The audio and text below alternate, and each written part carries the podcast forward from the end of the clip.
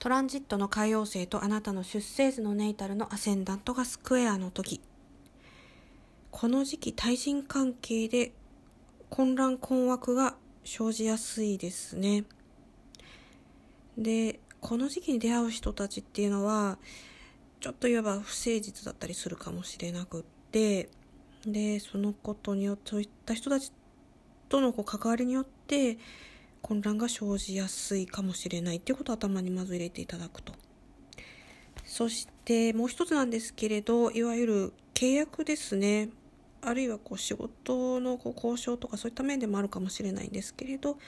さっきお話しした不誠実っていうキーワードがここも当てはまるので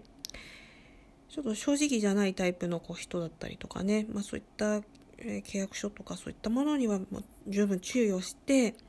かれた方がいいかなと思っています。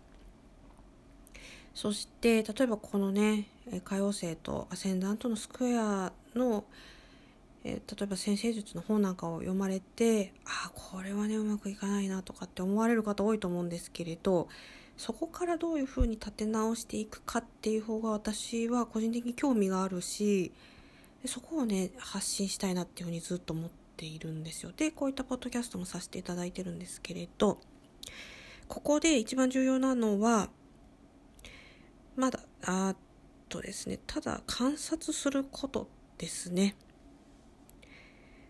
そのいわゆるこううまくいかないっていうことはまあ予見されるわけじゃないですかどうしても。でそれをただひたすらに観察してで観察してりゃいいっていうのかっていうとそういうことでもなくって。であなたが例えばこうすごく重要だとこう思い込んでいたこの時期出会ったね人とか例えばあるいは契約とか何でもいいんですけれどそういったことはね実はあんまり人生上で本当に重要なもんじゃなかったっていうことに気づくかもしれないと。でそれはねコペルニクス的展開っていうかもう発想の転換なんですよね。で不誠実な人正直じゃない人によってあなたにこうトラブルがもたらされたっていう場合もあなたは本当に守るべきものを守っていなかったっていうことにもつながるかもしれないっていうようなことにもなります。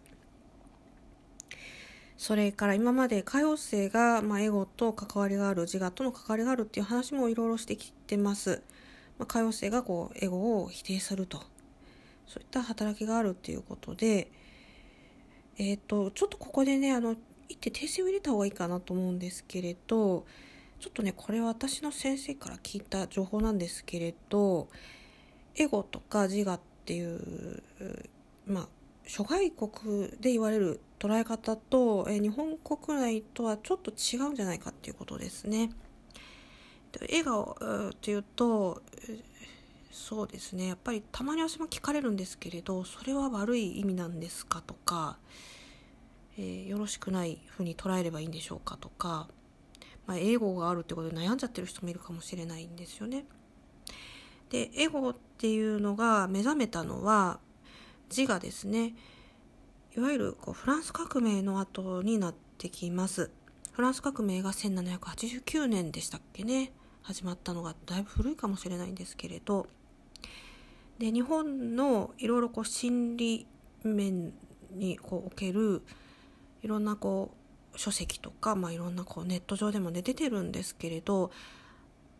そうですねまあ現実問題に対処していくっていうタイプの人が非常に多いし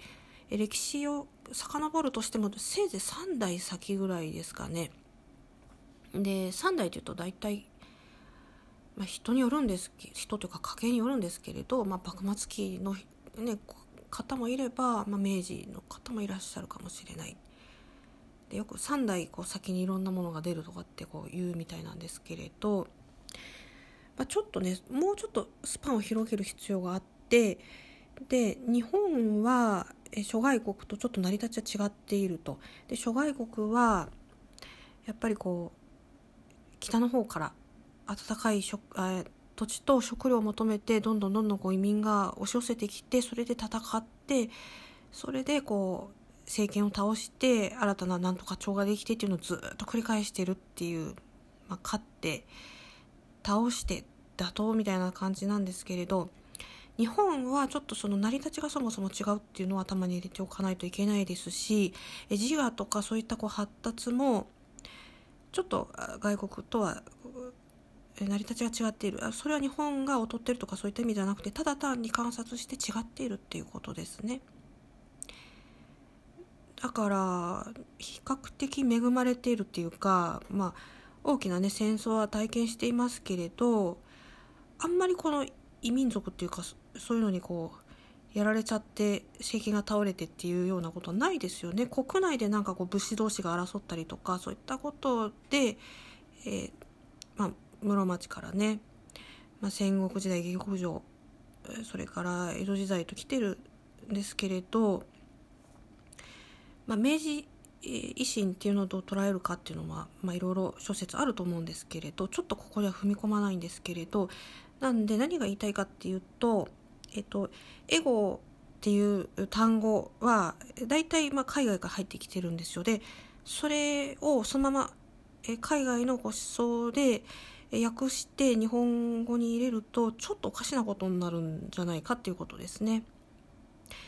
なんかエゴっていう言葉をもし皆さんも何かネット上とか、まあ、本とかでも見つけられた時にはちょっと気をつける必要があるしそれはちょっと日本の解釈とは違うっ